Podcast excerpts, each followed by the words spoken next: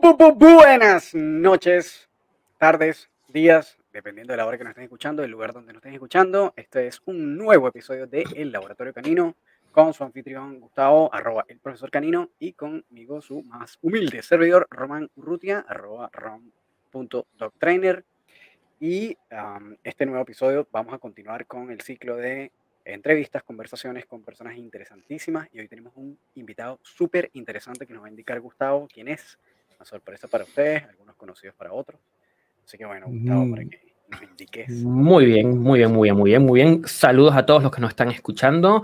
Tal como les comentaba Román, estamos en nuestro segundo episodio de entrevistas y de aquí ya hay por lo menos unos 10 más agendados, así que preparados para todos los eh, invitados de lujo que tendremos. En esta oportunidad tenemos a Cristian Valero. Cristian, eh, bueno, yo, más allá de presentarlo, a mí me gustaría contar una anécdota, porque hace un tiempo bastante largo ya, cuando yo empecé en las áreas de adiestramiento canino, eh, yo empecé como cliente, como muchos de nosotros, y Cristian fue el primer profesor que le dio clases a Toby. Tengo por ahí un video del, uy, un año que ya ni me acuerdo ya, 2011 eh, pudo haber sido, quizás un poco atrás, donde Cristian le está enseñando a caminar sin tirar de la correa a Toby. Así que más que, que un profesor de profesores. más que un colega, exactamente, con muchísimo agrado presento a Cristian, que fue mi maestro en algún momento del el aprendizaje. Bienvenido, Cristian. Mejor conocido como Christian Dogs para los que lo sigan en su De Christian Dogs, ahí lo tienen el Instagram, arroba Christian Dogs. Bienvenido, Cristian, ¿cómo estás? Bienvenido. Oh, se siente bien esta broma, ¿eh? Especial, ¿eh? ¿Cómo has estado, Cristian? Qué bueno escucharte. Bien, Román. Bastante bien, gracias a Dios. Encantado de estar ahorita con ustedes y, bueno, compartir un poco, porque eso se trata, de compartir y hablar bastante. Sí, nosotros, uh, bueno, yo la primera vez que les cuento que, que vi a, Cristian en sus redes, decía, bueno, ¿quién es este tipo que está hablando tantas pistolas y que publica tantos stories?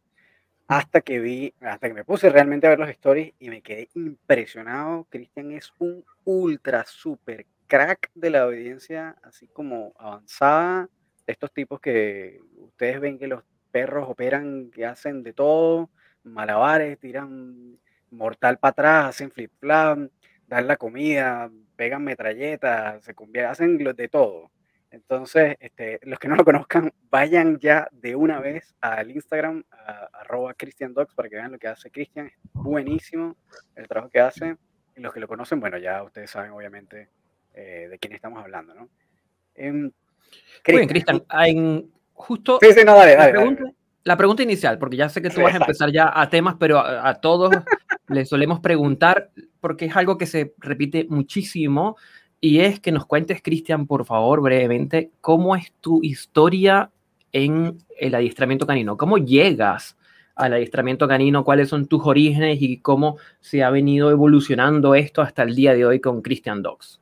Sí. Ok, buenísimo. Esa era la pregunta. Eh, mi historia comienza a los 13 años, así mismo, con mi primer perro que se llamó Brandon, que tú lo conociste. Brandon, pitbull. este, el pitbull, y, bueno, llega a mí y tenía yo muy buen manejo de este perro y realmente basó mucho. Hoy en día me pongo a estudiar un poco, lo había comentado, y digo, wow, ¿cómo lograba tantas cosas con este perro?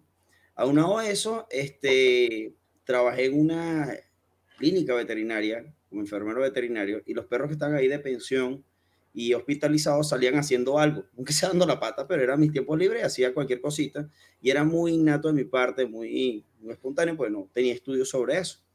Después de esto, eh, pasa el tiempo, cinco o seis años, eh, me consigo con una persona, un director de una escuela de, de adiestramiento, quien al ver a este perro cómo se manipulaba, incluso, me, incluso recuerdo que la primera vez que lo conoció, le dije, oye hermano, no lo toques, no lo toques porque te va a morder. Entonces, eh, eh tipo, no, no, yo lo toco, yo lo toco, ¿sabes? Yo soy el Yayo de aquí, yo lo toco. no lo toque. bueno, ¿sabes? Grandón no le hizo nada, le puso un bozal, porque el perro estaba mostrando señales de calma, de esos de, un bozal de canasta metálico, por cierto, tengo mi bozal acá. Y el pana trató de manipular al perro y lo alejó dos metros más y el perro se sacó el bozal, Y, pero sí, ¡puf! estalló ese bozal. Me ha gustado, sabe que ese perro era gigante. Y entonces el perro estalló el bozal, no sé qué hizo. Eso fue en el Parque La Floresta, me acuerdo. Y el perro se le lanzó encima Brandon. El dicho se quedó tranquilo y se vino. Y el tipo, wow, ¿cómo hiciste eso? Yo necesito que, que tú seas parte de mi equipo y tal. Y, no te gustaría, porque en realidad fue así. Me invitó. Yo, no, no, hermano, yo no tengo tiempo para estar entrenando perros. Eh, fue así, en realidad. Y eso siguió, era constante la insistencia. Eh, Gustavo sabe que es así, que este man es intenso. Entonces, y llegó el momento en que pude,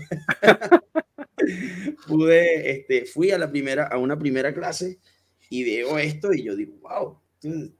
Y, fui aprendiendo, ¿no? Y me gustó la broma y yo dije, wow, esto es interesante, brother mira, que apréndete esto, apréndete allá, y esto es así, esto es condicionamiento clásico, esto es yo no sé qué, esto yo no sé qué más, y todo, y, y yo estaba contento con, con, con, todo eso. Pues. Y agarré y aprendí. Y fue, ese fue mi inicio a, a este mundo.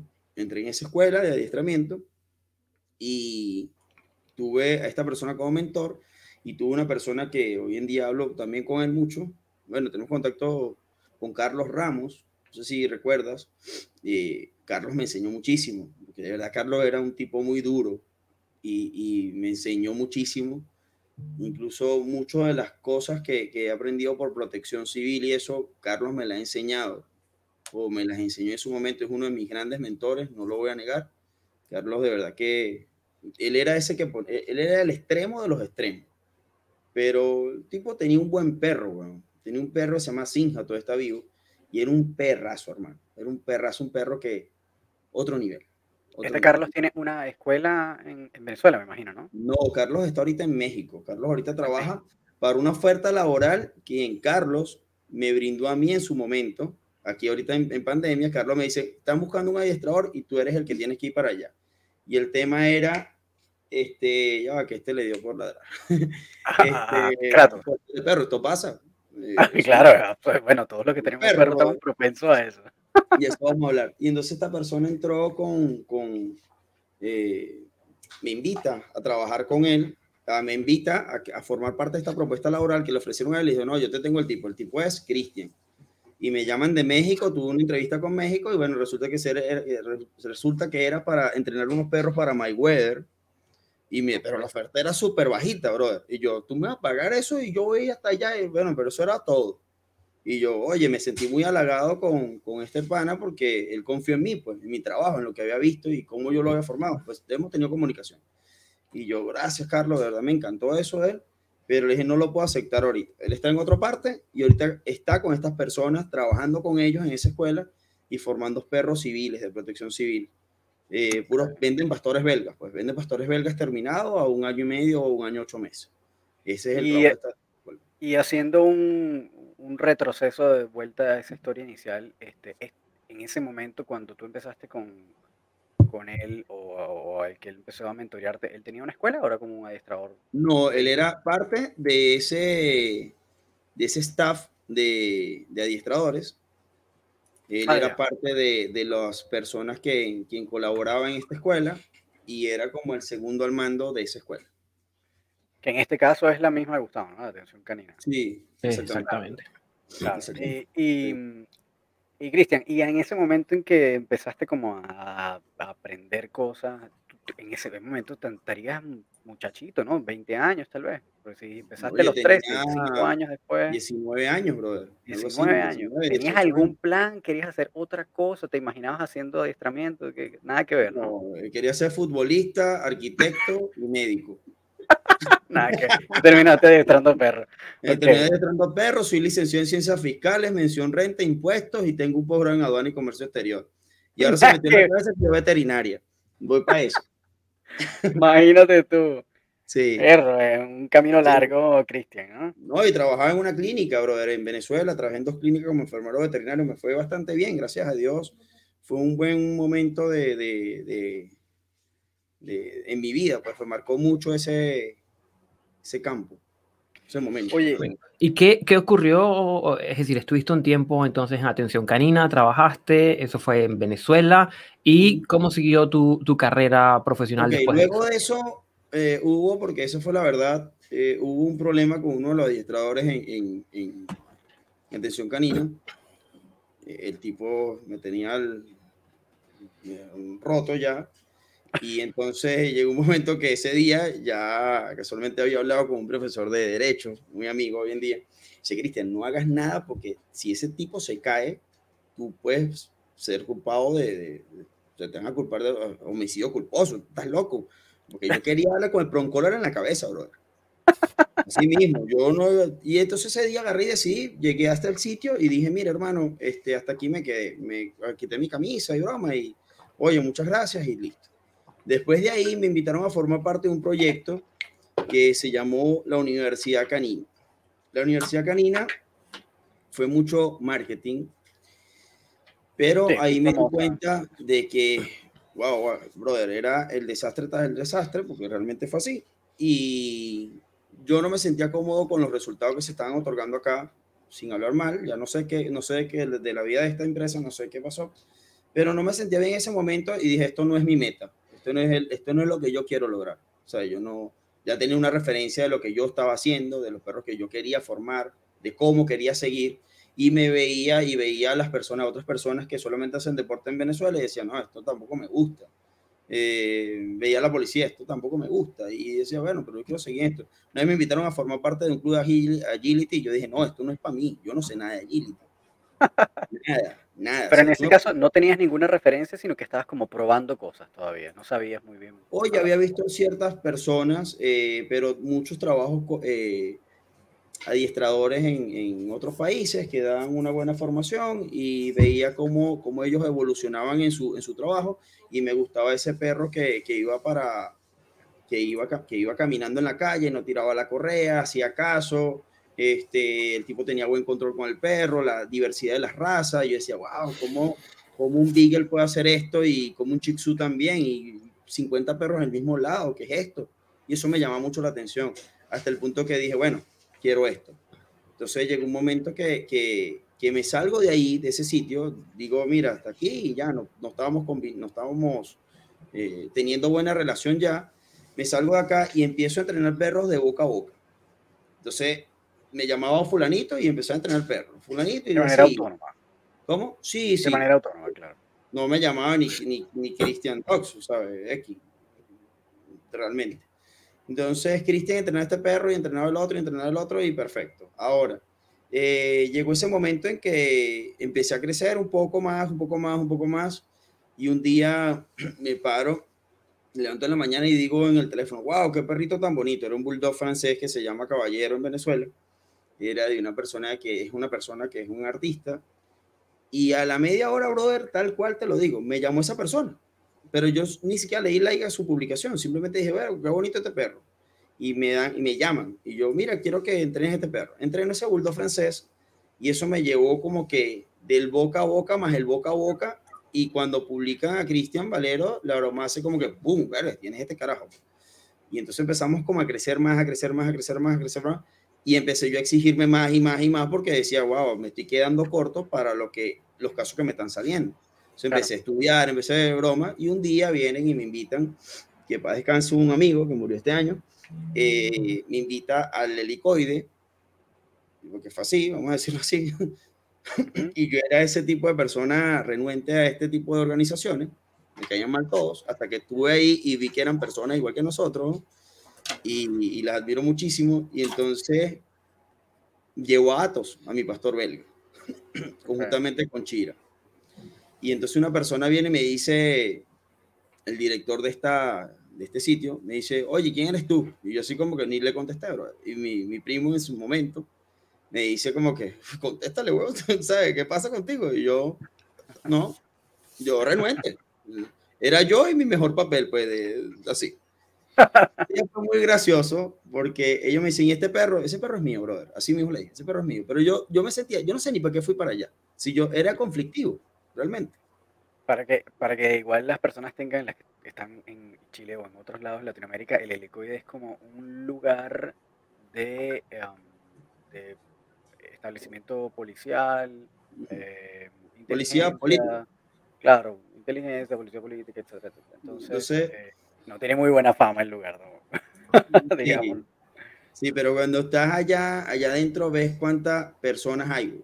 Claro, es la parte humana del asunto, ¿no? Sí, y es increíble. Eh, fue una experiencia súper, súper buena. Y yo llego allá, cuando vaya a Venezuela, tengo pensado ir a Venezuela ahorita en diciembre, si Dios quiere, y voy a ir con mi gente.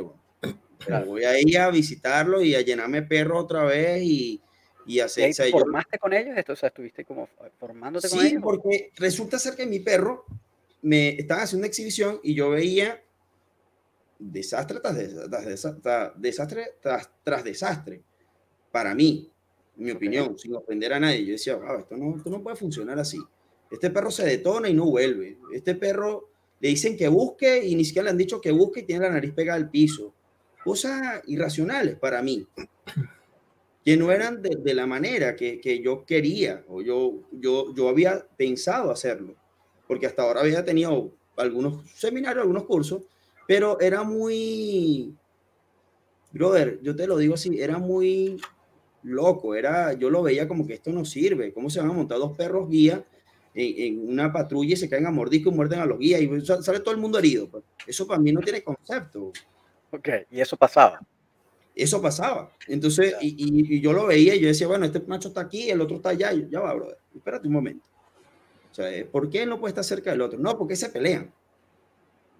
Bueno, una cosa es que, sean amigos. O sea, una cosa son dos cosas muy diferentes. Y veía eso así cuando veo este desastre, yo digo, wow, esto no, no me gusta. No me gustó y tal. Y yo decía, está aburrido. ¿Qué sabe hacer este perro? Me dicen. Y entonces agarro y le digo, le digo a la persona, ¿qué sabe hacer este perro? Entonces viene y me dice que, bueno, este, le digo, nada, mi perro no sabe hacer nada. Y viene y me dice, este, un amigo, viene un amigo, viene mi primo y me dice, oye, por favor, Cristian, ya. ya.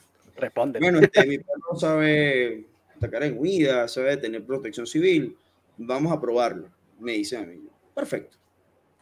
Suelto el perro, la primera, suelto el perro con, o sea, suelto el perro, el tipo tenía un arma y suelto el perro. Y eso fue lo primero que me marcó a mí y por eso yo entré ahí. El tipo saca un arma y el perro cuando va que lo publiqué en esto de mi Instagram. Dije, este es el trabajo que me gusta y eso lo impartía ya. Saco un arma y el primero que le dije, devuélvete. Y el perro se me puso bajo las piernas. Y todos, ¿y qué? ¿Cómo hiciste eso? Entonces, no, yo no voy a lanzar a mi perro con un arma. Pero no era, el tipo no le iba a disparar al perro. Claro, claro. Pero indiferentemente era poner esa cultura allí. Ahí fue donde yo empecé. Yo dije, esto, yo si me dan la oportunidad aquí, tengo que hacerlo bien. Si no, no lo voy a hacer. Okay. Entonces, wow, el perro súper obediente, súper bien, pero no era, un, no era que el perro estaba con un focus conmigo, no, el perro servía, bro. El perro estaba mirando al tipo, veía a la persona y estaba ahí. Ni pegado a mí, porque a mí me estorba un perro que esté pegado a mí. Sinceramente te lo digo, Román, odio un perro que haya así. Lo odio. No me toques. así mismo. O sea, me parece antifuncional. yo he visto, sí, hay, hay un adiestrador, creo que si no me equivoco es israelí, no recuerdo su nombre. Eh, vimos un video una vez en donde este tipo justamente decía que la diferencia de cómo trabajaban en Israel a cómo trabajan en Estados Unidos es que precisamente el trabajo en Estados Unidos eh, es en donde el perro va pegado a la pierna del handler, ¿no? del, manejador.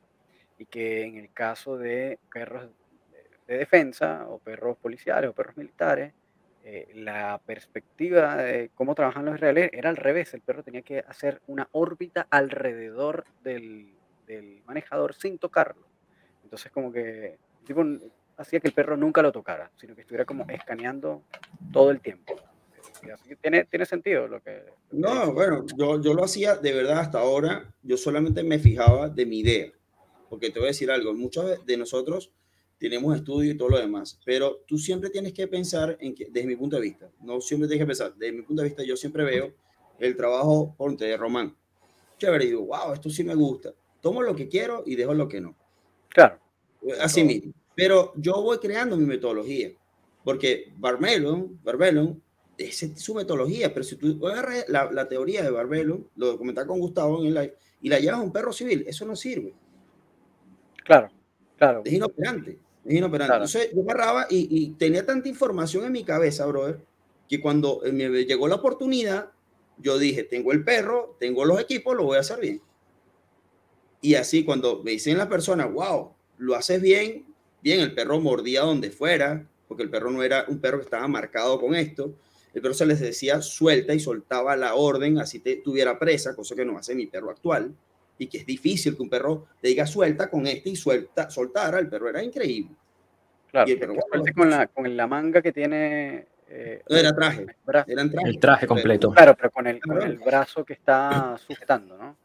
Entonces, bueno, estas personas, los directores, wow, este perro, ¿quién es, quién es este perro? ¿Quién es este tipo? Así como que, y bueno, eso llegó un momento que, y este perro rastrea, eh, ¿sabes? Tiene buen rastro, ¿sí? Sacan C4, yo nunca había visto C4 en mi vida, realmente no lo había visto con una muestra eh, olfativa en la mano, no invado al perro de la sustancia para que no se me intoxique ni nada, lo curo con mis manos así, es mi técnica, el perro no tiene acceso a la sustancia nunca y ya está contaminada y ahí ya está dañado. Esto ya está mal, mal hecho. Y agarro la broma, lo pongo y se lo doy a otra persona. Y ahí está el primer error, porque el perro pudo haber buscado mi olor, no pudo haber buscado el olor. Y de paso, si lo la otra persona, se pudo haber buscado el olor de la otra persona. Claro. El tipo segmentó, discriminó que era eso lo que yo quería buscar, y porque sinceramente fue así, porque yo lo marcaba con un juguete, lo escondieron, me acuerdo que en un carro Tiuna, y el tipo pum, se paró ahí, marcó y ya. En este, en este, en este contexto, Cristian, ¿ya tú habías descubierto que el trabajo de defensa era lo que te gustaba? O, sí, por supuesto. Había entrenado con varias personas, eh, trabajado poco a poco con alguien y, ¿sabes? Muy civilmente y era lo que me gustaba. Era el perro útil de día a día, el que realmente pudiésemos formar con una función específica. Eh, perdón, trato o pie. Acá. Y podríamos decir, Cristian, que...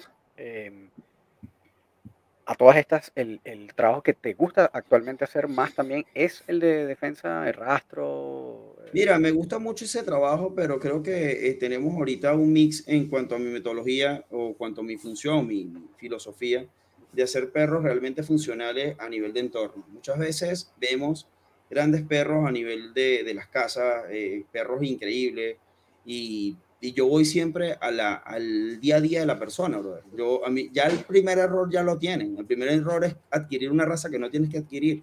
Pero como yo te digo a ti de manera antipática, no puedes tener un big.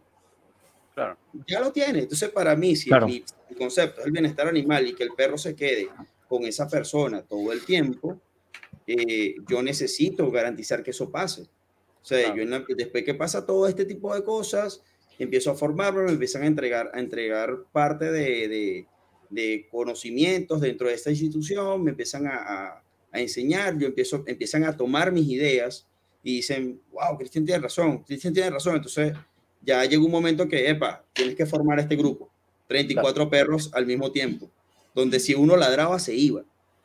O sea, no es que uno ladraba, fuera. Era así, Román.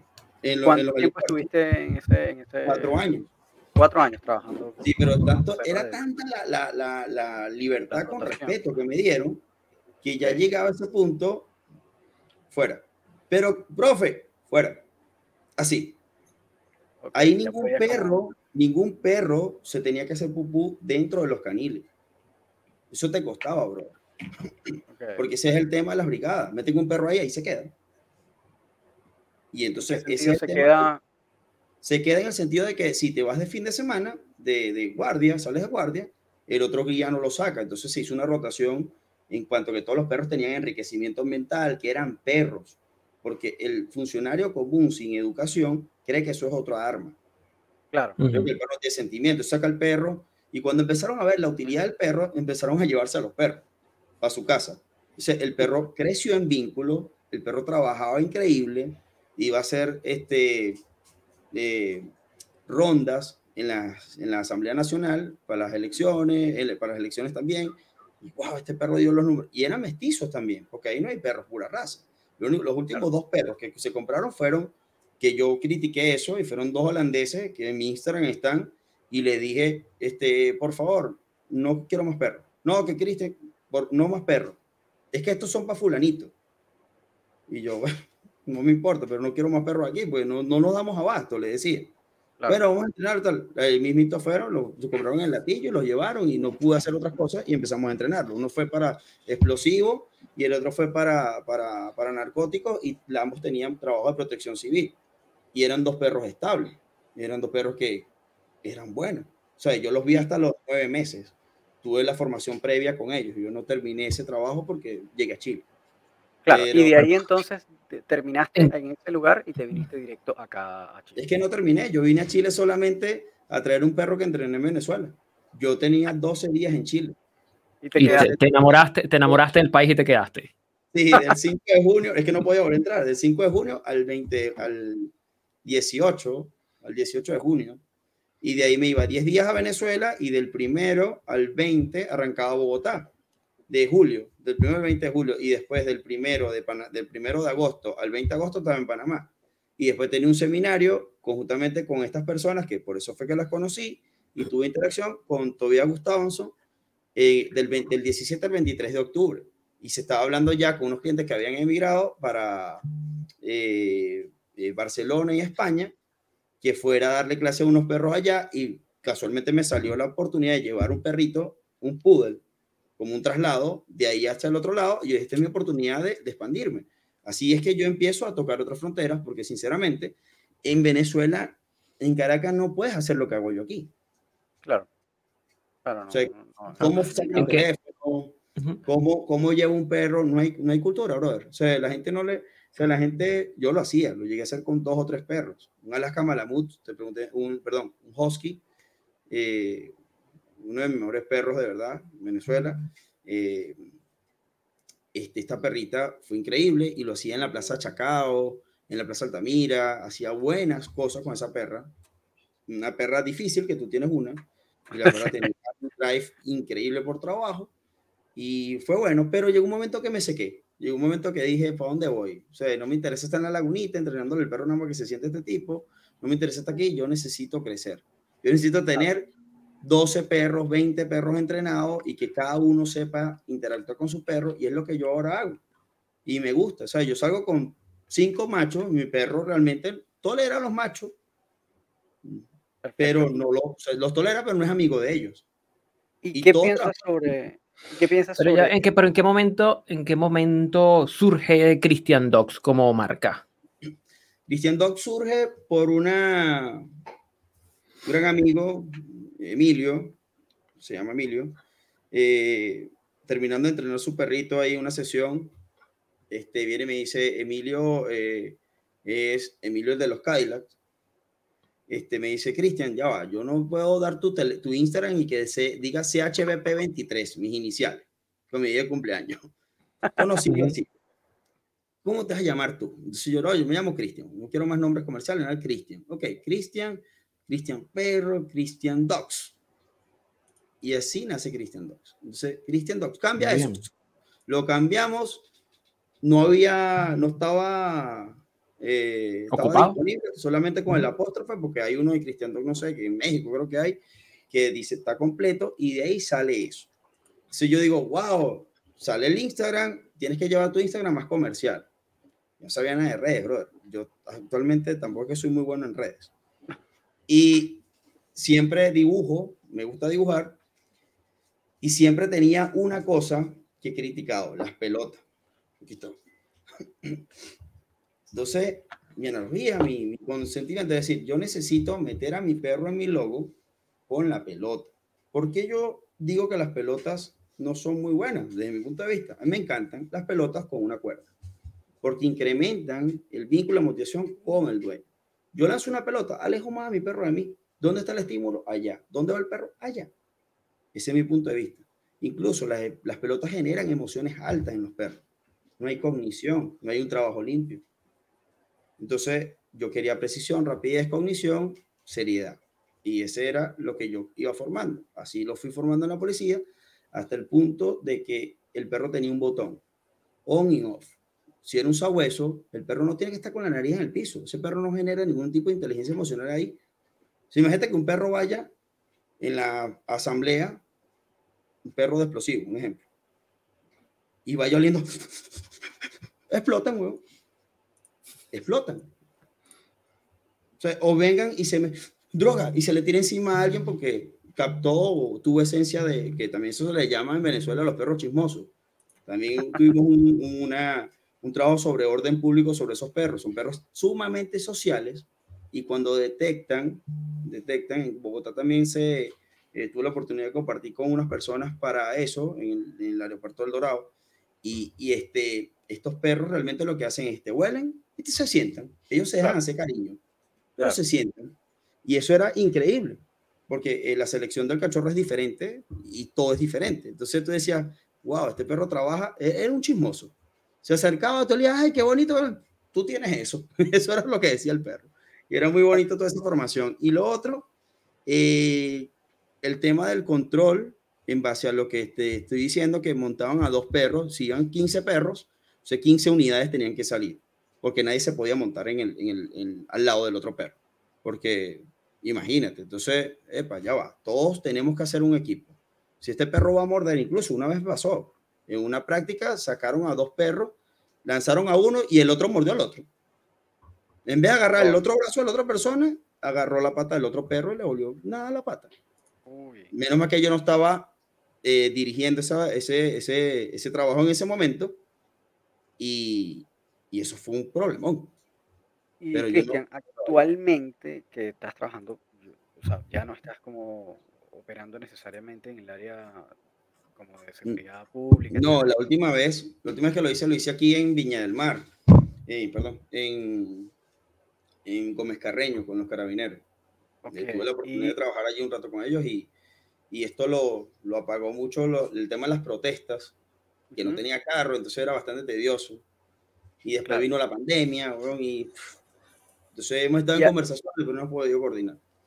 Y ahora que estás, bueno, en su mayoría estás atendiendo personas comunes y corrientes que tienen mascotas, que quieren eh, resolver asuntos con sus perros. Sin embargo, cuando uno ve tu trabajo, ves que hay un resultado de obediencia importantísimo eh, en, lo que terminan haciendo estos perros, que son perros normales de casa, tienen una obediencia, pero súper avanzada. Entonces, eh, ¿cómo haces o, cuáles son los secretos de Christian Dogs para, por ejemplo, conseguir estos perros que de repente tú ves que trabajan eh, con un nivel de precisión súper alto o que de repente tienen una velocidad también, que eso igual es como bien complejo tal vez lograr, ¿no? Perros que tengan velocidad, eh, que parecieran más como un trabajo de perro de, o como una, como una obediencia de perro de trabajo sin ser un perro de trabajo. siendo perros de familia. Claro, siendo perros de, familia, exacto. De mascota. bueno, eh ¿Cómo abordas eso? Mira, realmente las necesidades de cada persona son diferentes a las que tú puedas o, las que tú puedas generar como, como adiestrador y las expectativas que tú siempre ves en otro perro van a ser altas. Muchas veces llegaba a frustrarme y llegaba molesto. ¿Cómo es posible que no haga la tarea? ¿Cómo es esto? Que no sé qué y tal. Y decía mil cosas. pero ya llegó un momento que tuve que entender que las, mis expectativas no eran las de mis clientes. Claro. Y tuve que entenderlo. Otra cosa, Nadie, el que me llama y me dice, quiero que mi perro sea como Kratos, no es como Kratos. Mi perro tiene problemas y hago siempre así, mis clientes lo pueden decir. Yo soy una persona, yo no soy Christian Dogs, soy una persona que tiene problemas con su perro. Eh, desde ahí parte todo, de la sinceridad y la, y la naturalidad que tú dejes en eso. ¿Qué queremos lograr con este perro? Perfecto, lo hacemos. Pero ¿qué pasa? Que yo no me limito a potenciar a ningún perro. Porque todo perro tiene una emoción y un momento en base a un refuerzo. Así, se, así yo veo mi metodología. ¿Cuál es el momento exacto que va a aumentar una emoción y cuál es la emoción que va a potenciar ese momento? ¿Y en qué? ¿En base a qué refuerzo? Digamos que tenemos, y lo voy a decir así, estoy diciendo muchas cosas, que eso va para mi libro. este, el perro tiene que tener una escala de valores en premios. Pero esa escala de valores tiene que tener un elemento de cognición, que el perro piense y sepa ¿Qué es lo que quieres tú? La comunicación debe ser perfecta, casi perfecta, porque si no, no vas a lograr nada. En la frustración no vas a lograr nada. Yo lo digo, yo se me frustró con Kratos. Pero es diferente cuando yo toco el perro de un cliente y digo, haz esto, haz esto. Es como que si me metiera en la cabeza del perro, es increíble. O sea, yo lo siento así. Es una cosa totalmente loca. Pero yo me baso en las necesidades de ese perro. Si ese perro tiene necesidades eh, olfativas, un beagle, un ejemplo, no hablar del beagle. No soy partidario de los beagles, lo admito, o sea, trato de huirles porque me frustro. Digo que el perro es para otra cosa y, listo. En mi Instagram está Maya, una beagle de 4 o 5 meses, ahorita la podemos buscar y la, la, la, la vemos. Maya, obediencia increíble. El problema de este perro, la nariz al piso. Él tiene una necesidad biológica, necesidad genética de buscar. ok, vamos a hacer algo, vamos a revelar un secreto aquí, una caja de saleros con diferentes esencias. Café, caraotas, lentejas, lo que sea. Esta perra en su rutina de vida tiene juegos de olfato, pero juegos de olfato como yo creé los policías. ¿Cómo es eso? Esa perra tiene obediencia, porque ningún perro de mi, de mi, de mi sector, de mi brigada, salía con la locura de buscar un, un narcótico, la locura de buscar un explosivo. No, todos iban al lado de su guía, caminando, y el guía le decía, busca, y el perro decía, ok, pum, y consigue su, su No porque yo tenga un perro, un pastor belga malinois, eh, un pastor belga, el perro va a tener que estar mordiendo a todo el mundo. No, brother, préndete y apágate. ¿Qué hice con este Beagle? Le di lo que él necesitaba busqué la manera de potenciar un recurso, jugué con presa, lo entrené para que buscara cosas, y este perrito con los aleros busca diariamente, no sé cuál es su rutina ahorita, dentro de poco se va, lo, vas a ver en mis redes otra vez, porque va a entrar en el grupo de obediencia avanzada, un no, ah, eso, eso ni siquiera es obediencia avanzada. es obediencia, ¿qué? Básica. No, no, básica, es básica. Obediencia básica, perdón, va a entrar en unos grupos de obediencia básica realmente, eh, grupos que estoy formando. Y esta perrita va a entrar en grupo, en este obediencias grupales para trabajar un poco. Pero esta perra lo que hace es que le presentamos un salero que esté estéril de la mano del, del, dueño con café. Y ese café lo ponemos una, tenemos unas mediecitas con café también y la escondemos en cualquier sitio. La perra se sienta, espera unos 30, 45 segundos sentada desde también hay frustración, échate, párate, haz lo que tú quieras, posicionate, lo que sea. Y cuando se le pide, la perra arranca y busca. Busca en el departamento y marca una marca pasiva.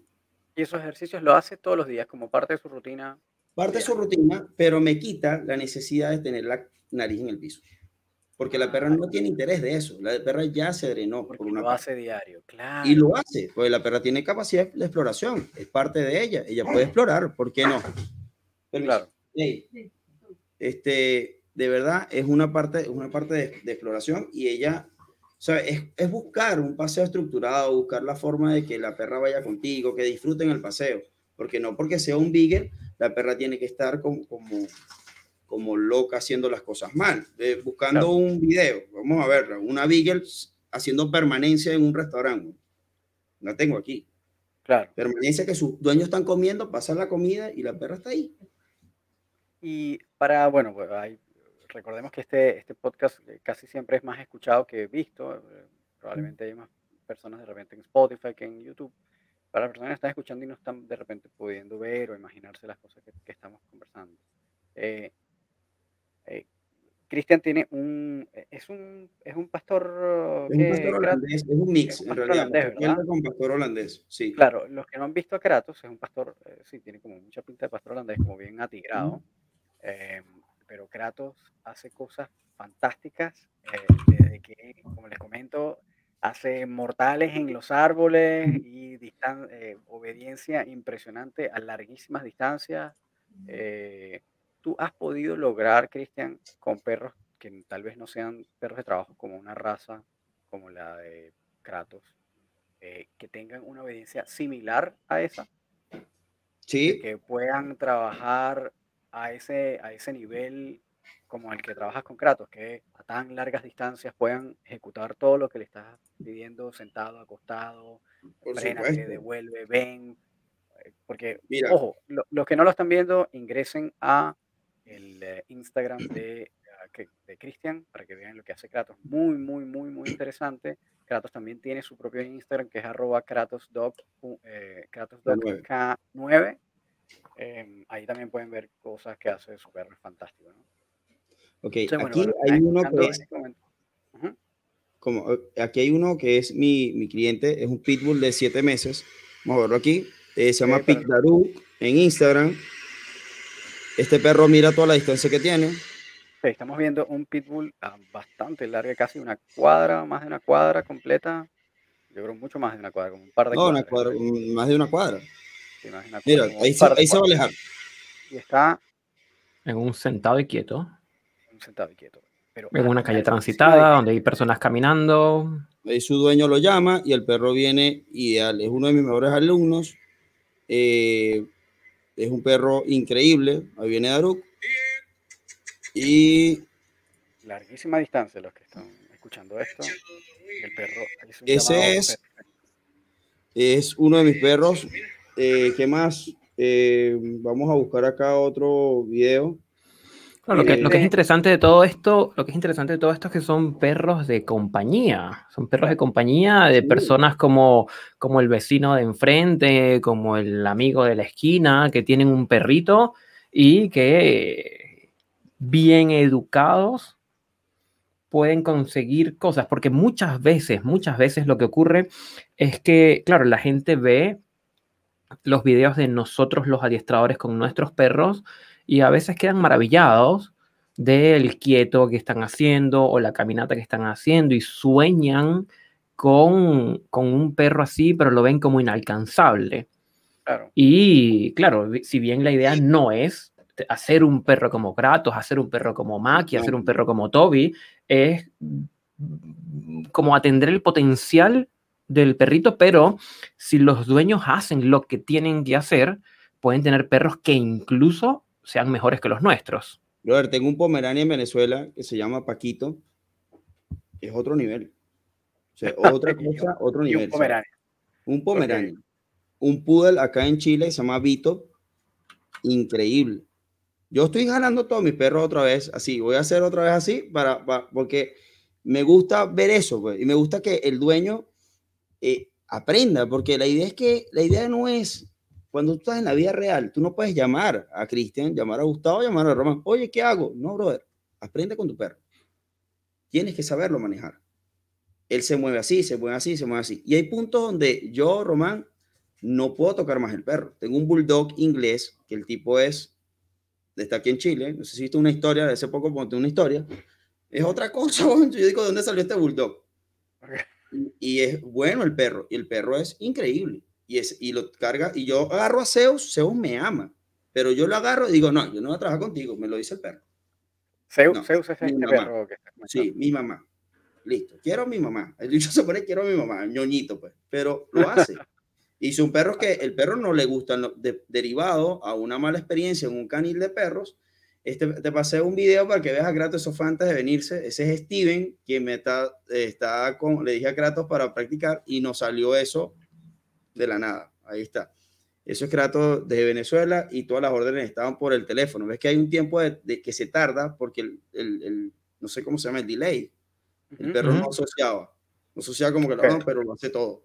Entonces, por teléfono. Y entonces, este, esta persona, este perro de verdad estaba muy marcado con otros perros, hasta el punto hasta se llegó a pelear con Kratos y hoy en día va a una actividad grupal, el perro va con su mamá. No, él no le importa a nadie, él, está con su mamá, hace todo lo que tiene que hacer, dame mi juguete, dame mi comida y listo. Y eso ahí vamos con los reforzadores. Las personas normales, y lo voy a decir aquí en público, no pueden andar toda la vida con una pelota y con una bolsa de salchicha o una bolsa de alimentos. Eso no es eso Es un punto, eso es un punto bien interesante, ¿no? Eso es un punto bien interesante. Muchas veces eh, eh, muchos administradores instan a que, mira, sí, de cada vez que vayas a pasear a tu perro, deberías salir con algún tipo de reforzador, por si acaso. Eh, o si tienes la oportunidad entonces de reforzar algún comportamiento que sea de manera espontánea, lo hagas y tengas con qué hacerlo. sin embargo, hay muchos otros registradores que, como tú, que plantean que no, que no, que no es así. En ese caso, ¿cómo, cómo, cómo, cómo hacer que un perro pueda mantener o pueda crear eh, un comportamiento que esté bien establecido sin necesidad de estar saliendo todo el tiempo con un reforzador? ¿Cómo lo, cómo lo, lo diriges? Todo tiene una discriminación y una, vamos a hablar de dimmer, qué voy aumentando y qué voy quitando. Cada perro es diferente. Muchos perros tienen mucha afinidad por, por comida, otros no tienen comida. mi perro no les importa la comida, no le importa. O sea, su proceso de adiestramiento ha sido por captación y moldeo, así mismo. Lo hace, lo premio, lo hace, lo premio. ¿Por qué? Porque como es redireccionado, su agresión, ya era, vamos a llamar agresión, ya eso no era ni siquiera reactividad, bro, era agresión. Era un tipo que se lanzaba y me metía en problemas. Y se le olvidaba que se llamaba Kratos y todo lo demás. Entonces, como he redireccionado todo esto a la pelota, a lo que yo le pongo un precio muy alto, pero con un nivel de cognición, porque como entrenas un perro que va a buscar algo sin una pelota, no es comida, eh, un rastro, o sea, es pelota, o un juego. Yo lo entreno así. O sea, hago una discriminación de lo que es, eh, ponte, si esto es el con y lo voy eh, desintegrando en su momento y, lo voy, y voy aumentando lo que quieres que busque. Es lo que yo hago. ¿Sabes? El con llega un momento a la mínima expresión. Y, y, y, la, y, la, la, sustancia o el elemento eh, se aumenta. Este, ¿Cómo hago yo con Kratos, por ejemplo? Yo no, o sea, la, pelota me genera demasiadas emociones en Kratos. Tanto así que esto es la única herramienta que me sirvió para tener redireccionamiento con, los, con las personas. Él no le importa nada, sino la pelota. Y yo tuve que aceptarlo así. Pero si yo lanzo la pelota, Kratos tiene que volver por mí. Porque jamás lo más importante no puede ser ni la pelota, ni la salchicha, ni el perro. Tengo que ser yo. ¿Y, cómo, eso lograste? Tiene un factor de corrección tiene un factor de impulso, tiene un factor de precio alto. Es decir, ¿quieres la pelota? Ok, te frustro, te frustro, te frustro. No tienes la pelota. Hoy no te voy a dar la pelota. Mañana no te la voy a dar. Pasado mañana te, la, te la voy a dar el quinto día. Y cuando la vas a morir el quinto día, vas a hacer esto. Y, y se acabó la pelota. Dos mordiscos y chao. ¿Qué va a querer ese perro el sexto día? La pelota. ¿Y quién tiene la pelota? Tú. Y después, ¿qué hace con eso? Incrementas el tiempo de permanencia de esperar la pelota sin generar emociones de frustración tan altas en el perro, porque vamos a hablar de frustración, lo va a tener, lo incrementas, lo incrementas, lo incrementas, lo llevas a un estado emocional de momento, como te lo estoy diciendo, con un reforzador correcto, que ahora no pasa a ser la pelota, sino tu presencia, tu palmada, tu cariño, y por último llega la pelota. Yo he llegado a trabajar con Kratos todo el día y en la tarde le doy una pelota, juego con él. Le pongo la pechera y llevo a ese perro a que esa pechera lo lleve a un estado mental de afinidad hacia un trabajo en específico. Lo mismo hice, lo mismo hacía con otros perros. Y lo mismo hago con mis clientes en cierto punto. Porque es la verdad. Porque yo, yo agarro y yo a veces, eh, eh, el 28 sale esto, ¿no? El 18 de julio, el 18 de julio. Porque no lo voy a decir que todo, porque eso va a ser una, una sorpresa ahí para las redes y para mis clientes que les tengo una prueba toditos. Vamos a decir, hacemos perros útiles aquí. Entonces, los que están escuchando y sean clientes ya saben. No, es que ellos ya deben estar, si cuando, cuando escuchen eso, brother, estos van a estar asustados. Porque depende ahora qué se le ocurrió. Pero yo lo pongo a veces a hacer unas cosas que, en serio, hazlo. Pero no es nada que vaya contra el perro ni contra esa persona, sino que realmente ellos le buscan la utilidad, Román. Porque imagínate tú ir compras un cartón de huevos en, la, bodega y te vas tomando un café y el perro está tirando la correa. Eso no funciona. como tú, yo lo que, lo que, ¿sabes? Como tú llevas un perro táctico con una fila de cinco hombres y el perro le da por morderle el co que tiene el tipo en, la, en, la, en, la, en el cinturón. En el, cinturón. siempre va en un cinturón. Es imposible. Me pasó una técnica así con una persona en el aeropuerto en Venezuela. Le dije, oye, hermano, este perro te va a marcar a ti. Nueve años tengo haciéndolo así. Y yo le dije, oye, hermano, tengo dos años nada más en esto, pero te va a marcar a ti. Le dije. El tipo agarró unas maletas, agarró el con. Mira, ah, ah, ah, se guardó el con. Ya, reforzador visual, lo tienes atrás. Imagínate ese juego para buscar 60 maletas al día. Y ese perro no servía. La, la primera muestra ya no servía. Cargado de emociones incorrectas con una frustración incorrecta y de paso el perro tiene 10.000 discriminadores. la mano, el sudor del tipo, el dorito que se comió, el nylon de la, broma esta, la goma del con. Ese tipo huele la droga y dice, ay, no está la, la, la, esencia de mi papá, no está la baba de este, no está el dorito, no está el nylon, no está la goma, no está... No, aquí no es. Y sigue, y sigue, y sigue, sigue. Pasaron 30 maletas y el perro se volteó y se puso aquí. ¿Qué fue lo que yo le dije al tipo? Quédate aquí. Si tu perro es limpio, quédate aquí y manda a buscar al perro. Mi perro es el mejor. Perro, 30 maletas, vino y se le marcó atrás. Condicionaste en un momento. El perro jamás sabía lo que estaba haciendo. el perro le de otra, que a lo mejor marcar o no marcar. Y si le aumentabas la esencia, menos la marca. Porque se ve inundado y dice, no reconozco el juguete, aquí no está mi juguete. Por eso la discriminación de una esencia alta a una discriminación de juguete bajo. Es la idea. Pero está muy, interesante lo que planteas con, con Kratos porque es el, ejemplo que das es de poder construir motivación. Y la motivación en gran parte se construye por la frustración. Si él tuviera la pelota a libre disposición todo el día, quizás no te serviría para eh, recompensarlo. Es que ya el precio es muy alto de él con la pelota. Claro, claro. Él no, él no discrimina, él no tiene una asociación él puede decir, quiero la pelota, él aquí no tiene la pelota. Y yo le puedo poner la pelota en el carro al lado de él y él no toca la pelota. O sea, hacia el lado. Y no lo ves, no, no ve la pelota. Porque ese momento no lo destiné para esa emoción. Mi perro aquí está acostado, está tranquilo, está tranquilo. Porque yo trabajo con él en función a un momento y a una emoción. Y ese momento llámese situación per se. Igual con los perros de los clientes. O sea, el perro genera una coreografía me enseñaron a caminar, voy caminando, nada, tranquilo, muy bien, qué chévere. ¿Yo qué tengo? Tengo el elogio siempre, tengo la capacidad del cariño siempre.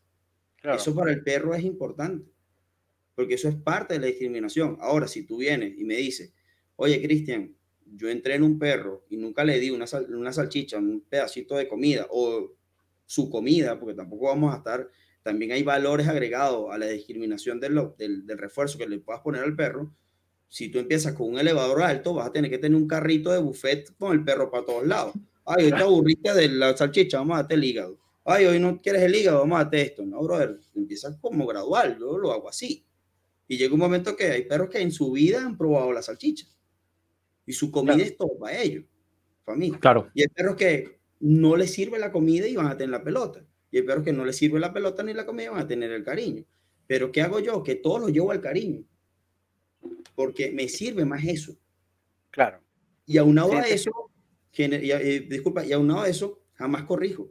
En el momento, o sea, no busco generar mucha emoción, mucha estabilidad emocional en cierto punto, generar un perro que sea, que le guste lo que está haciendo, y después incluyo herramientas que me impulsen el comportamiento si es necesario. Ejemplo, Mateo, un mesticito no sé de qué mestizo este perro, es una tortilla, pero de verdad que ese perro jamás le he puesto un collar. Y eh, hoy lo respondí en mi, en mi historia.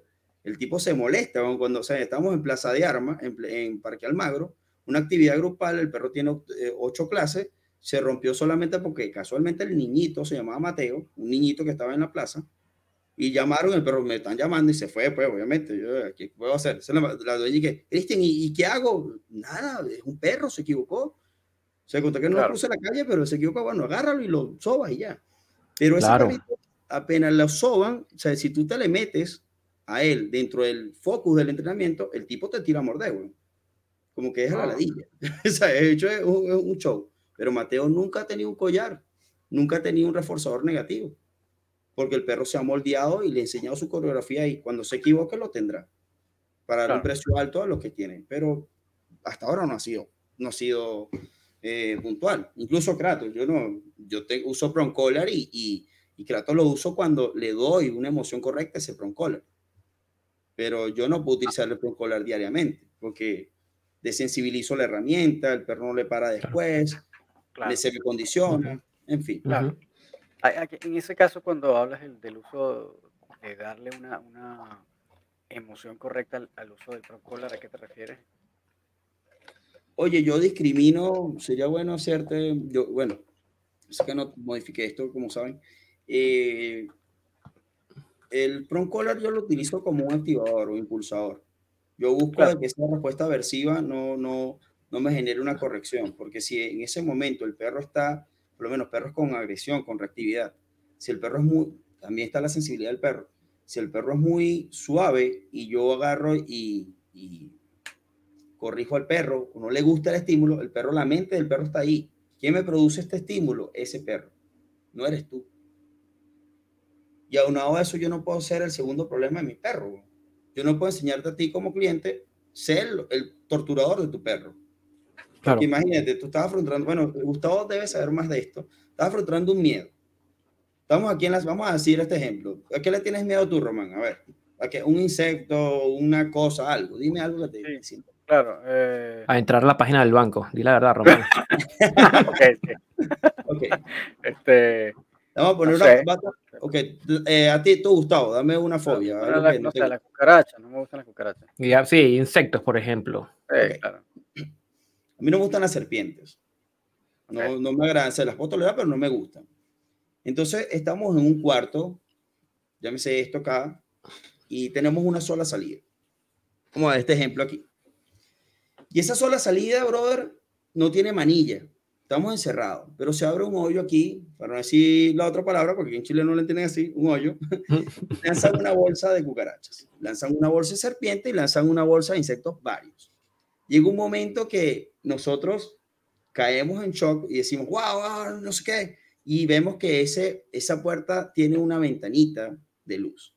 Los tres vamos a correr hacia ahí, porque es nuestra salida.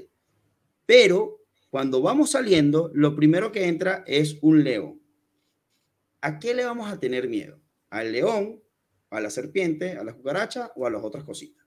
Le vamos a tener, nuestra primera amenaza va a ser el león. ¿Y qué pasa con este ejemplo? Que cuando tu perro voltea, tú eres el león. Si tú utilizas una herramienta mal, eres el león de tu perro, brother. Y ese perro no va a verte a ti como una salida fácil, sino te va a ver como otro problema. Y ahí vamos con las emociones. Las emociones correctas tienen valor cuando tú eres lo más importante para el perro. Y por ello, o por ende, el perro genera una tolerancia a diferentes estímulos aversivos que le puedas incluir, incluso hasta un e-collar. Pero es que trabajan increíbles con e-collar, pero eso es un, eso es un bisturí. O sea, aquí sabemos en este sitio que eso es un bisturí. Lo haces muy bien o lo haces muy mal. Y eso no es una herramienta. El prong collar también debería ser usado así el inhibidor de conducta, eh, los orcadores, yo no soy muy bueno, no me gusta mucho, de verdad. No me gusta. De verdad me siento como que creo que, que tú puedes lograr muchas cosas, al menos que sea un perro agresivo, que tenga problemas de comportamiento de ese, de ese índole y que tú corras con peligro, porque tú sabes, aquí sabemos también que la única forma que ese perro te suelte es que le cueste oxígeno. Pero de lo contrario, de, yo trato de, trabaja, incluso estoy trabajando ahorita un perro agresivo, agresivo, tal cual, no toleraba machos, seis años intolerable, que lo publiqué hace poco en mi, en mi Instagram, y ahorita tengo una, lo tengo trabajando al lado de Kratos, imagínate. Y eso, eh, como de la manera en que estabas conversando, ¿no? Sí. Inyecté más emoción, hice rutinas de alimentación, generé, generé trabajo para ese perro cognitivo, bajé sus emociones, las elevé y así fui trabajando el perro como una fórmula. O sea, hay un cuadro que es mi metodología y voy diciendo cuánto tengo acá de esto, ok, he logrado esto, esto y esto, ok, a la segunda clase, esto y esto y esto, y hay veces que ese pico se me va, se me, los picones se van hacia abajo, brother. ¿Para qué pasó aquí? Y bueno, a lo mejor una variable. Le cambié la hora al perro y ya de eso perdí atención. Ahora el perro, un perro que, se, que estaba anoréxico, no salía de la puerta de su casa. Cuando su dueña escucha esto, que por favor deje sus comentarios aquí en el, en el, en el chat para que, para que, lo, para que lo vean, para que lo vean ustedes. Un perro que salía seis años haciéndolo mal. Seis años. Un perro que olió nada más a Kratos y tiró bocados al aire. Y yo dije, eh, hermano, mira, aquí estamos mal. Así mismo. Aquí tenemos que poner un corredor, o sea, ya un, una, este perro te llega a o me llega a mí, no lo vamos a soltar una corredera y tal, y empecé a hablar con ellos y, empezaron, y vieron las, las, herramientas aversivas, y dijeron, yo no le puedo poner un collar a mi perro, no sé qué.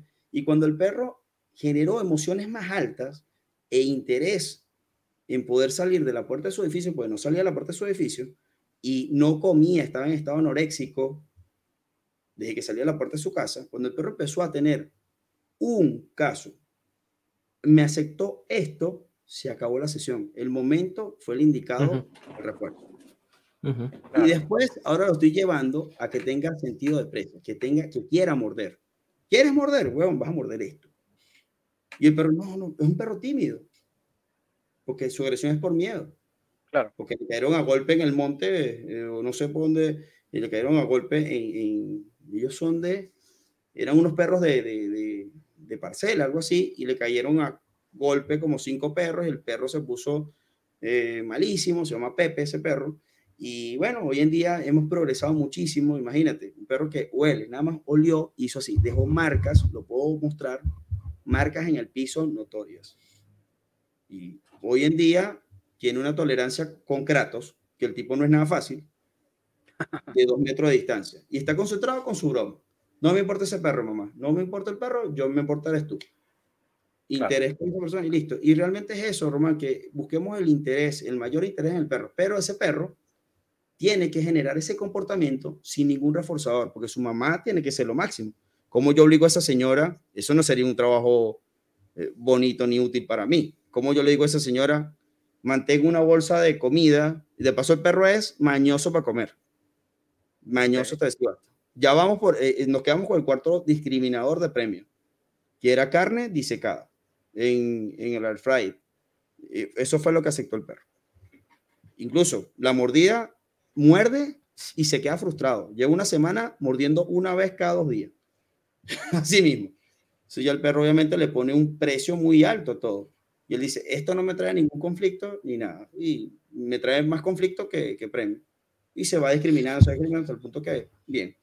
yo, quiero, subrayar, quiero subrayar algo que, que señala Cristian que es muy importante, que lamentablemente nos encontramos con muchos educadores que, que terminan siendo muy dependientes del uso de la comida como reforzador y se piensa que el trabajo está finalizado cuando el perro se siente y se acuesta y recibe la comida. Eh, pero entendiendo que, eh, según lo que planteas, Cristian, e, eso no es un trabajo finalizado. Eso es un trabajo recién iniciado. Si yo todavía tengo que pagarle a mi perro con comida cada vez que se siente y cada vez que se acueste, es porque la tarea está incompleta. Porque falta hacer como ese viraje que tú dices eh, para que el perro empiece a trabajar conmigo, no por lo que yo tengo para pagarle. Claro, y, que, es muy frecuente, es muy frecuente ver, abro el Instagram, hago así para arriba y el primer adiestrador que sigo probablemente tenga algún video de un cliente graduado, pero que todavía sea eh, premio dependiente, con comida. Yo tengo perros eh, ahorita, hoy en día, que ya tienen buen acceso al, al al afecto, al cariño. Tengo clientes que están en ese proceso de transición que ya están trabajando por un juguete, un principio básico que es la comida, una emoción alta que es el juguete y un proceso cognitivo que, o un estado más cognitivo que sería el afecto, el, estado de calma, la inteligencia emocional que se genera en ese proceso. Pero eh, tengo también clientes que todavía, yo no lo niego, no ando, todavía tenemos la dependencia de la comida y que hemos hecho aumentar el intervalo de tiempo de respuesta hacia ese estímulo. Trabaja, trabaja, trabaja, trabaja y estamos ahí incrementando. Incluso, claro, pero no, no, no lo das como un trabajo, no lo das como un trabajo terminado. es que todavía tenemos que seguir. Claro, si quieres mejorar, listo. Hay personas que dicen, no, ya aquí estoy feliz. Yo sigo ando con mi galletita en el, en, la, en, la, en el bolsillo y anda con una galleta en el bolsillo y bueno, ellos son felices. Pues el perro es autodependiente de ese, de ese factor y lo tiene que oler, lo tiene que ver, incluso grandes adiestradores, grandes, grandes competidores, muchas veces agarran un pedacito de con y se lo meten en el, en el saco. Y, el perro discrimina y dice, no, este pendejo tiene eso, cada vez que termine esto me lo van a lanzar. Es normal. O sea, eh, claro. Eh, normal. Incluso eh, grandes adiestradores como, como Teo Mariscal, de, que te pasé en estos días, un, no sabía que tenía eso él lo dice, dice, sí, mira, el perro obviamente está esperando todo esto que pase para que yo le dé la pelota.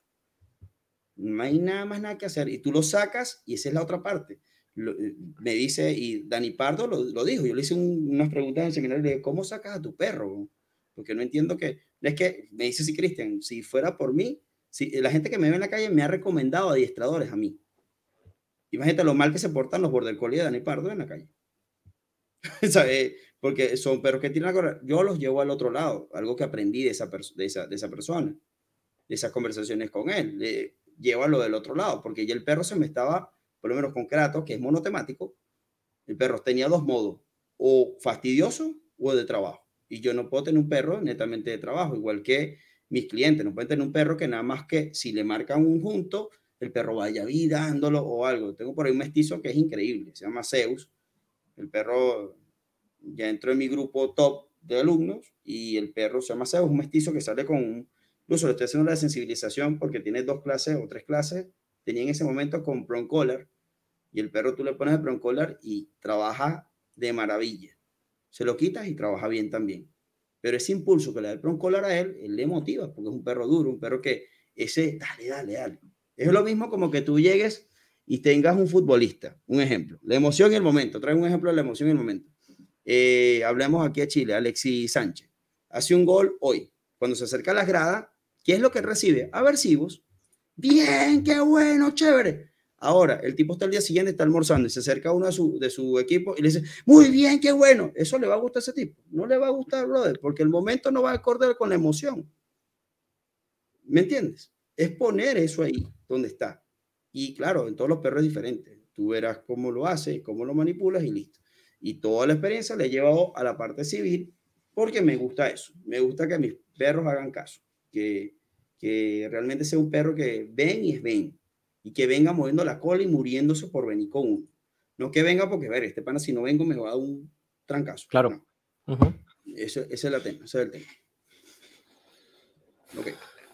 Buenísimo, buenísimo. Bueno, yo creo que ya hemos tenido, tenemos ya una hora y siete, eh, Cristian contándonos absolutamente todos sus secretos de, construcción de motivación, aumento de la frustración para construir motivación, todo el trabajo de adiestramiento que se hace en defensa, uh, cómo lo lograste, la utilización de o la maximización del potencial del perro mediante simplemente como atender sus eh, como sus virtudes genéticas, ¿no? Que eso también es súper importante. Claro, es importante. no todos lo, tal vez lo, lo vemos eh, tan constantemente en la calle. Es súper interesante eh, el trabajo que estás haciendo, Cristian. Yo creo que mm, deberían haber más administradores eh, que tengan ese tipo de nivel. Deberíamos todos tratar de llegar a ese nivel que estás de desarrollo que estás teniendo tú ahora.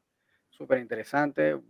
repito, los que no sigan a Cristian, empiecen a seguirlo ya para que puedan ver todas estas cosas que los que estaban escuchando en Spotify, que tal vez Cristian está como Oye. hablando y que tal vez no lo pudieron ver, véanlo ahora, métanse en ese Instagram de una vez, arroba se escribe C-H-R-I-S-T-I-A-N, underscore dogs, para que lo puedan buscar. Eh, muy interesante el trabajo. Y bueno, Cristian, yo creo que em, esto da para que después nos sigas contando, tal vez en otro episodio, un poco más sobre eh, ese trabajo de, de, defensa, de rastro narcóticos, que también es súper interesante. Eh, el, cómo hacerlo, el tal vez a dónde ir, las personas que, estén buscando tal vez aprender eh, o que quieran hacer ese tipo de trabajo, eh, sugerir de repente seminarios o personas a quien seguir. Y bueno, si en algún momento te, te, animas tú a dar uno, lo estaremos también comentando por acá. Y ese libro que estaba comentando estaremos, también estaremos atentos. Estaremos asistiendo, asistiendo seguramente. A ver, Cristian, hay una, hay una máxima que siempre hacemos con todos nuestros invitados y es la siguiente. Si tuvieras que darle un consejo breve, algo muy puntual, a todos los dueños de perro que a ti te parezca que sea importantísima y que no se les olvide jamás, ¿qué les recomendarías o qué les dirías? Bueno, yo los invito a que disfruten a sus perros por lo que son y como son. No todos son iguales y cada uno tiene una potencia, una potencia increíble, de verdad. Creo que no hay nada más bonito que, que ver a una persona teniendo ese vínculo, ese match con ese perrito y que lo busquen. El perro que ladra es por una necesidad. El perro que, o sea, una mente ocupada no acepta distracción. Vamos a ocupar la mente de nuestros perros y los vamos a poder disfrutar. Ese sería como que algo muy importante que, que transmito mucho. Me gustó mucho eso, lo subrayo, disfruten a su perro por lo que es, por, o por lo que son, y no por lo que nosotros quisiéramos en nuestra cabeza que el perro sea. Que no, no, no, ellos no están para llenar nuestras expectativas. Si yo tengo un vacío, si yo me... Esto es un binomio, esto es una integración. Yo creo que yo debería llenar las expectativas de mi perro y mi perro las mías, pero en base a alguna situación real. claro, exactamente. Tener emociones difusas en este sentido, porque la comunicación no va a ser efectiva. Claro. De mi punto de vista. Y, hay muchas cosas, y, como, ¿sabes? No sé, tengo tantas ideas, tantas cosas, y, es bueno. Cualquier, cualquier invitación va a ser aceptada. Me gustan este tipo de conversaciones. por ahí podríamos hablar de los targets, de, la, de un amigo que me dice, en Canadá, y me dice, ¿qué haces con la puta cajita, weón? La caja de referencia. Sí, y yo, esa es mi caja. Déjame mi caja tranquilo y no sé qué. Se vio un perro una vez tirando la correa y no sé qué. Y entonces, ese les aplica la cajita. Déjame en paz. ¿Sabes? Lo estaba jodiendo. Un día hago un video, lo hago así y lo publico. Con la cajita. Y el, perro, y el chique, este pendejo, ¿cómo hace? Y lo puse en una historia. ¿Qué hiciste con la cajita? El perro después no tenía la cajita y no estaba tirando la correa. Y yo dije, ¿cómo hiciste con la ¿Y qué tiene que ver? ¿Dónde tú llevas la cajita todo el tiempo? Y yo dije, esa es mi magia, brother, y jódete, págame para eso. Pero bueno, ya saben, para los que quieran saber el secreto de la cajita de Cristian, apagarla. no, no, es muy gracioso. No, de verdad que eh, el tema, yo les digo, para complementar, de verdad, brother, yo creo que lo más bonito es un perro y cómo tú lo entiendas y cómo tú lo abordes. Yo creo que cada uno tiene un sentimiento diferente y cada uno tiene este, una forma diferente, pero siempre en favor a ellos, nunca en contra de ellos, porque no ganas nada. Y cuando no quieras hacerlo, tú no te salgan, y es una cosa que lo digo yo aquí, y a ese lo tengo que hacer también. Cuando no te salgan las cosas, párate. Tú todo el día no tienes, este, tú todo el, todo el tiempo no tienes las ganas de ir a la oficina. Es eso. Es importante que tengamos eso presente. Claro, y listo, estaríamos contentos con eso. Perfecto, Cristian, muchísimas, muchísimas gracias por tu tiempo. De verdad que lo que traes es valiosísimo. Yo no sé tú, Román, pero yo me quedo como con ganas de escuchar más. Así que vayamos agendando una, una segunda conversación para profundizar y hacer doble clic en todo lo que se nos está quedando por fuera. Absolutamente. Bueno, muchísimas gracias, Cristian, por habernos escuchado. Gracias a todos los que estén escuchando este episodio de hoy, para los que nos hayan eh, escuchado por Spotify o visto por YouTube. Eh, de todas maneras, los que no, pueden seguirnos en, en Spotify, pueden también eh, darle a la campanita, suscribirse en YouTube.